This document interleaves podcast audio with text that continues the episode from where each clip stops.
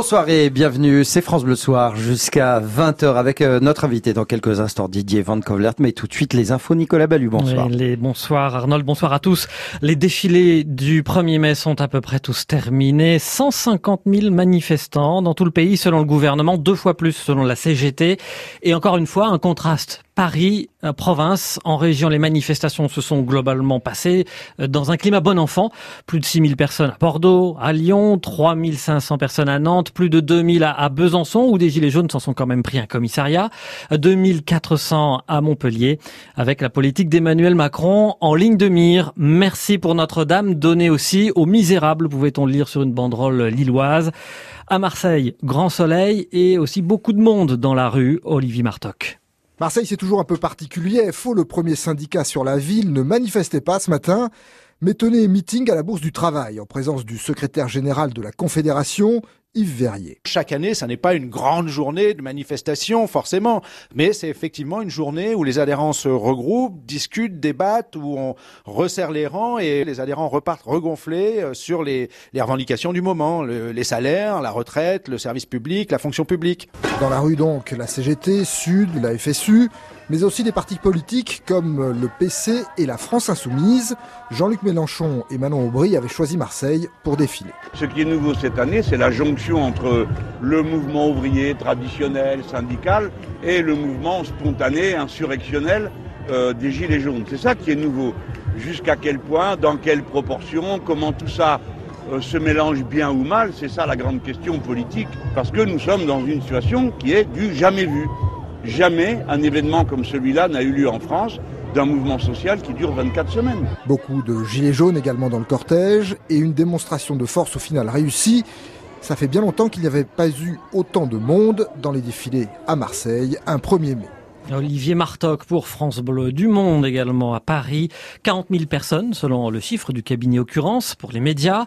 Mais dans une toute autre ambiance, une manifestation émaillée d'incidents, une agence d'assurance, une agence bancaire, plusieurs commerces ont été vandalisés et leurs vitrines brisées.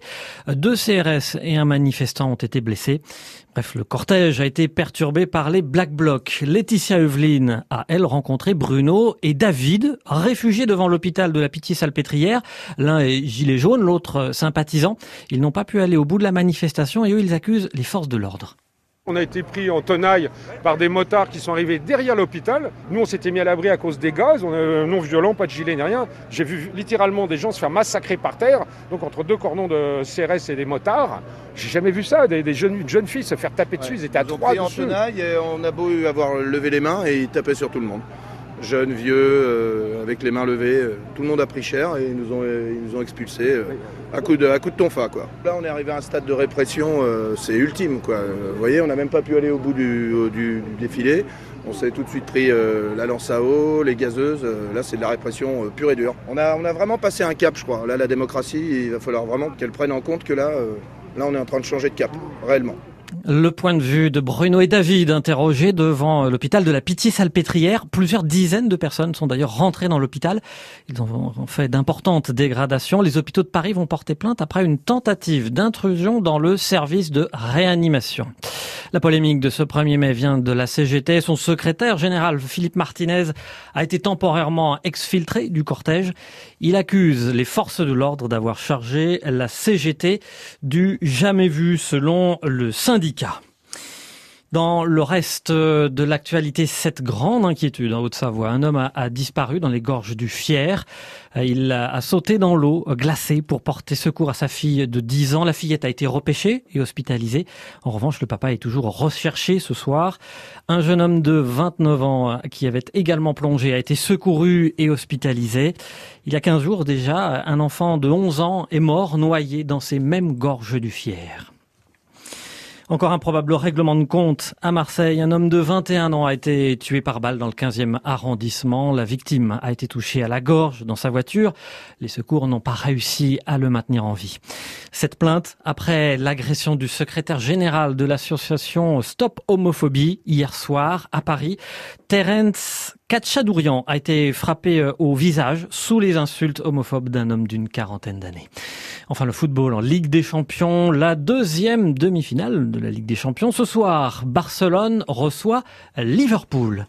Tout de suite, allez là, la suite de France Bleu Soir avec vous, Arnold, et votre invité. Eh oui, Didier notre Van invité Didier Van Kovlaert, euh, que nous avons le plaisir de recevoir pour euh, La personne de confiance. C'est votre nouveau roman, Didier. Bonsoir. Bonsoir. Ah, J'ai cru que vous étiez. Ah, il s'est endormi. Ah, non, non, non, là. je plaisante. Là. Je plaisante. On va le découvrir ensemble, ce très très beau récit qui est édité euh, chez Albin Michel, euh, qui est disponible partout. Après ce petit point météo, restez avec nous. francebleu.fr Tout France Bleu, quand vous voulez, où vous voulez, comme vous voulez. Tout France Bleu est sur francebleu.fr.